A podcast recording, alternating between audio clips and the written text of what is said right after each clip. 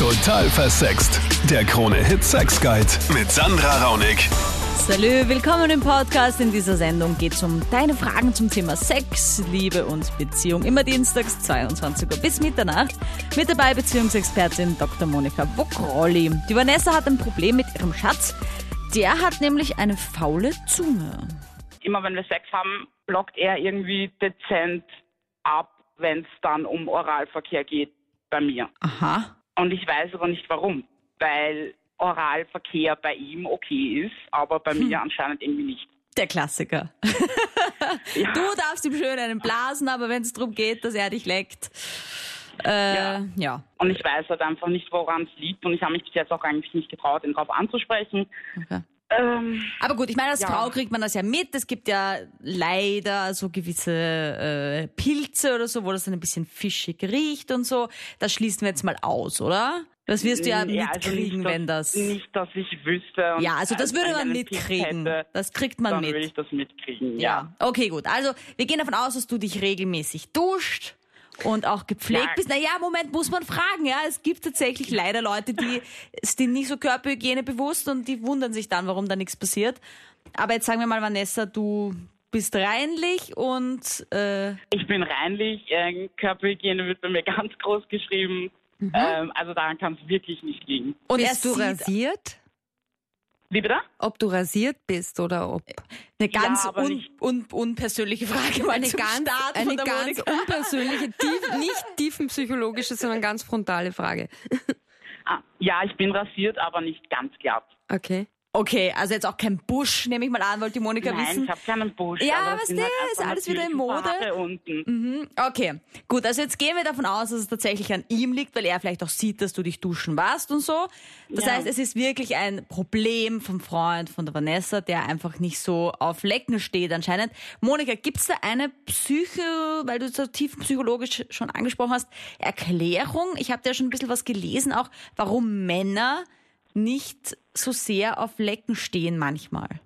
Naja, es kann auf alle Fälle so sein, dass er ein Bild des Mannes hat, dass der Mann halt ficken muss, stechen muss, bumsen muss, ja, also dass es in erster Linie um die Penetration geht, aber eben nicht mit der Zunge, sondern mit dem Schwanz. Und Okay. dass er so ein Selbstbild hat und von dem nicht wirklich weichen kann. Manche Männer kommen sich wie Memmen vor, wenn sie da unten darbend liegen und das ist jetzt keine Konfitürenwerbung, darbend, darbend liegen und ihre Zunge im Schoß der Frau versenken. Das ist dann fast zu, weiß ich nicht, weichlich oder liebevoll oder soft. Das kann zum Beispiel etwas sein, Ja. also dieses Selbstbild des Mannes. Kann es aber auch Ja, sein, dass es er einfach glaubt, er kann's nicht? Und zweitens, ja, Ja. da kommen wir jetzt gerade dazu, Sandra, es kann auch sein, dass er nicht weiß, wie er tun soll, ja? Also, dass er dieses taktile Ja, dann- Zungenspiel nicht beherrscht und Angst hat, dass er dann da drin steckt mit der, seiner Zunge und umrührt in dir und womöglich was bewirkt, was er nicht bewirken will. Vanessa, kurz Frage, hat er dich noch nie geleckt, jetzt in diesem einem Jahr und einem Monat? Nein, er hat mich in diesem einen Jahr und diesem Okay. einen Monat noch kein einziges Mal geleckt. Arg. Erst einmal arg und, und gratuliere, dass du so überhaupt so lange ausgehalten hast, Wir weil sind ich finde, empört. ja, äh, Ja. es gehört einfach schon dazu. Aber dann glaube ich, ist es eine viel einfachere Erklärung. Es kann natürlich sein, dass er irgendwie so aus äh, Unmännlichkeitsgründen oder dass er einfach keine Ahnung hat, wie es geht. Aber ich glaube, er hat einfach mal eine schlechte Erfahrung gemacht mit einer, die eben nicht so gut gerochen hat oder Okay. wo er sich vielleicht irgendwie irgendwas geholt hat. Das kann auch sein. Ja, man kann sich ja doch Sachen übertragen, auch beim Lecken ohne Schutz. Ja. Okay. Ähm, Fieberblasen. Genau, also es gibt ja auch so Herpes. Also Herpes. Es gibt leider Sachen, die sich auch bei dem übertragen. Vielleicht hatte er das, vielleicht hat er einfach mega Angst, dass er es wieder kriegt, hat irgendeinen Schaden von damals zurückgetragen. Ein Trauma. Dann die Lisa, sie und ihr Freund überlegen, sich beim Sex zu filmen. Da gibt's aber einige Fragen noch. Wer bekommt das Video?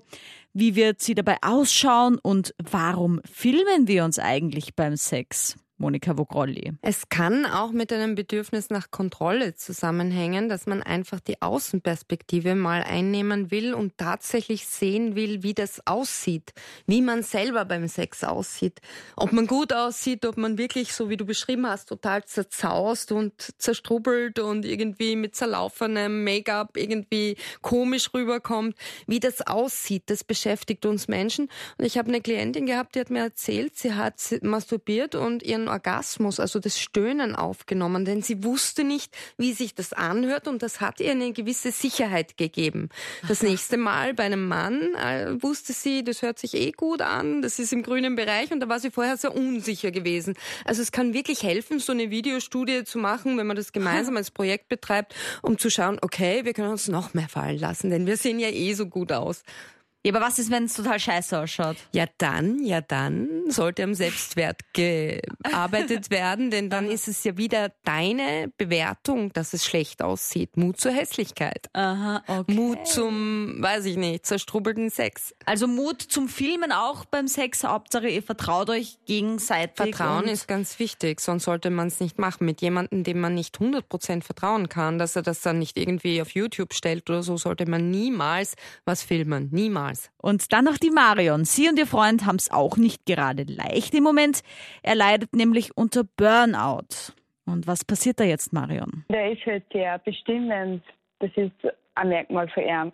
Und jedes Mal, wenn einem was nicht, wenn einem was nicht passt, dann wird er halt recht laut. Mhm. Und das Jahr als letzter Monat ist das ein wenig mehr geworden. Bei Kleinigkeiten, wie zum Beispiel, wenn es ums Fortgehen geht oder wegen einem Ball, wo er nicht möchte, dass ich hingehe, weil er Angst hat um mich. Und ich habe einfach in letzter Zeit einfach deswegen keine Lust mehr, weil ich immer an das denken muss. Und mhm. ja. Aber worauf meinst du, du hast keine Lust mehr auf, auf die auf Beziehung Sex. oder auf Sex? Mhm. Weil du dich quasi ja. so eingeengt fühlst in deiner, ja, deiner Freiheit auch ein bisschen jetzt. Aber ist es schlimmer geworden, ja. seit er die, die Tabletten nimmt? Ich finde schon. Mhm. Aber wie seid ihr davor damit umgegangen? Also wenn er immer schon so ein bisschen bestimmend war, dann ist dir das ja nicht fremd. Ja, es war nicht, es war nicht so dramatisch. Also ich habe da eigentlich ziemlich gut damit umgegangen und ich habe ihm halt dann auch gesagt, ja, für mich ist das aber so, für mich geht das nicht, wenn er jetzt da so auftrat. Mhm. Und habe ihm schon gesagt, halt, dass ich das jetzt will und so ist es halt. Und jetzt hat er beim Burnout und jetzt willst du nicht extra belasten, wenn. Genau. Ja. Monika, ähm, Thema Burnout ist ja, ja eigentlich heutzutage schon so. Volkskrankheit Volks, kann man ja, sagen. Ja, leider, ja, haben einfach viele und jetzt ist die Marion eben seit 18 Monaten zusammen und auch schon in einer gemeinsamen Wohnung. Und ich nehme an, Marion, du möchtest wissen, wie du das kommunizieren kannst, so wie früher, aber ohne ihn noch mehr zu belasten. Genau, mhm. ich habe es mit ihm schon mal angesprochen, dass es halt auch deswegen ist, weil er hat mich natürlich auch gefragt, was los ist. Mhm. Und er hat es verstanden, aber trotzdem setzt er mich unterbewusst oder bewusst, das weiß ich nicht, schon unter Druck deswegen. Aber weißt du, woher diese Angst kommt? Dass, dass, du hast gesagt, er hat Angst um dich, aber er nicht um den, wahrscheinlich nicht um deine Gesundheit, sondern eher darum, dass du den anderen kennenlernst. Nein, also da geht es darum, dass er Angst hat, dass mir was passiert, sozusagen, ah, dass ich zum Beispiel am Weg haben, mir irgendwer überfällt oder sonst was. Ah, wirklich? Okay, ich habe nämlich gedacht, er ist eifersüchtig, aber es geht ihm tatsächlich um dein ja. körperliches Sorge. Wohlbefinden. Mm, Sorge um Ja, dich. da ist er extrem. Wie kann die Marion ähm, ihrem Freund diese Sorge ein bisschen nehmen? Ich meine, es ist ja grundsätzlich gut, dass er sich ein bisschen sorgt, weil man weiß es ja nie, sieht man anhand dieses Beispiels von der Bekannten. Aber kann man irgendwie so psychologisch ein bisschen hinwirken, sagen, ja, ich würde gern fortgehen. Also ich glaube, es ist jetzt ganz wichtig, einmal Verständnis vom Burnout zu haben, ein gewisses Verständnis vom Burnout. Weil Burnout ist fast schon so ein Begriff in unserer Alltagssprache, aber es beschreibt eigentlich eine Depression. Burnout ist eine Art von Depression und der Betroffene ist weit über seine Grenzen hinausgegangen, hat sich vielleicht aufgeopfert für die Arbeit, für die Umgebung, hat genau gewusst, was alle anderen brauchen, damit es ihnen gut geht, aber auf sich selbst total vergessen. Und so ein Mensch ist natürlich in einer Ausnahmesituation Situation. Also äh, wenn dein Freund jetzt im Burnout ist, dann ist er momentan extrem vulnerabel, also verletzlich, übersensibel, ja, und ist natürlich in dieser Depressionsstimmung drin, sieht alles schwarz, hat so fatalistische Gedanken wie zum Beispiel, also einfach fatalistisch heißt, dass er fatale Gedanken hat, also Gedanken, dass immer was passieren wird, dass was Schlimmes ist, dass man am besten gar nicht mehr vor die Tür gehen sollte. Viele Depressionskranke und Burnout-Betroffene ziehen sich total zurück, sind total im sozialen Rückzug. Deswegen wäre es wichtig, da einfach dieses Verständnis einer Depression, Depressionserkrankung ein bisschen mitzubringen und halt jetzt ihn nicht wie ein rohes Ei behandeln, aber halt schon ein bisschen frustrationstoleranter sein, ja.